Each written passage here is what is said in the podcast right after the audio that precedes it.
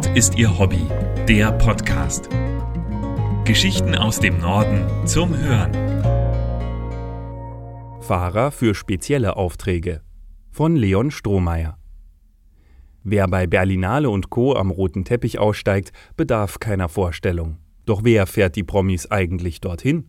Aus dem Alltag eines Chauffeurs in der Hauptstadt.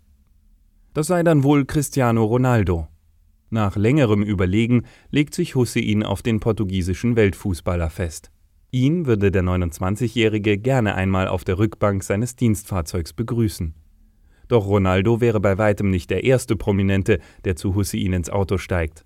Als Chauffeur des Berliner Unternehmens Safe Drive Rock Wien, dem ehemaligen Bundestagsfahrdienst und heute Deutschlands größtem privaten Limousinendienst, fährt er regelmäßig Stars aus Film, Fernsehen und Musik sowie bedeutende Geschäftsleute durch die Bundeshauptstadt. Aus welcher Branche der nächste Fahrgast nun auch kommt, Unterschiede werden in seiner Behandlung nicht gemacht. Das betont Hussein gleich zu Beginn. Der Kunde sei König. Man rede nur mit ihm, wenn er das möchte. Man spiele die Musik, die er sich wünsche, und stelle die Temperatur nach seinen Wünschen ein. Dazu gehöre aber auch, dass jeder Fahrgast das Gefühl haben müsse, als allererster in dieses Auto zu steigen.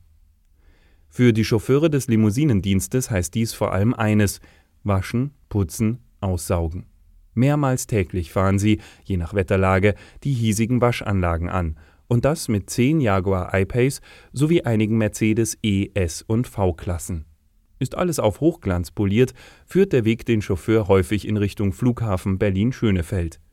Man müsse nur richtig hinschauen, meint Hussein und zeigt auf die zahlreichen schwarzen Limousinen auf dem Parkplatz, teils von Rock teils aber auch von Konkurrenzunternehmen.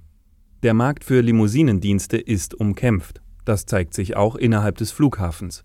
Fahrer um Fahrer reihen sich an den Zugängen zur Ankunftshalle auf. In ihrer Branche komme es auf die Details an. Sonst könnten die Kunden auch Taxi fahren, erklärt Hussein und hebt abermals den Finger.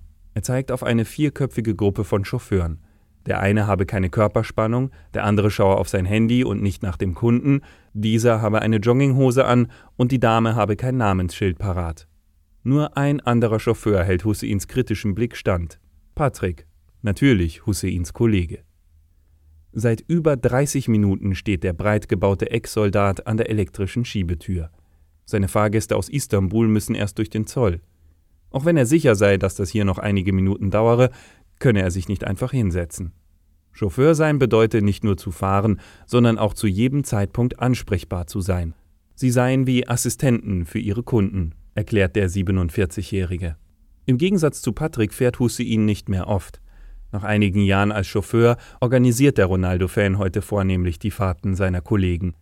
Hinter dem Lenkrad zu sitzen, vermisse er schon. Sie hätten schicke Autos, führen Menschen, mit denen man sonst nie in Kontakt käme.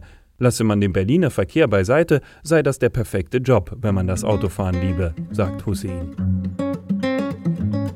Mehr Geschichten aus dem Norden gibt es auf nordistierhobby.de. Dort finden Sie auch Bilder und Videos zu den Artikeln. Um keine Folge zu verpassen, abonnieren Sie diesen Podcast. Zusätzlich können Sie uns mit Empfehlungen und Kommentaren unterstützen. Nord ist Ihr Hobby. Der Podcast wird gesprochen von Hans Pieper. Der Podcast ist ein Angebot des ADAC Hansa e.V. Amsingstraße 41 20097 Hamburg. Verantwortlicher im Sinne des Presserechts ist Christian Hief.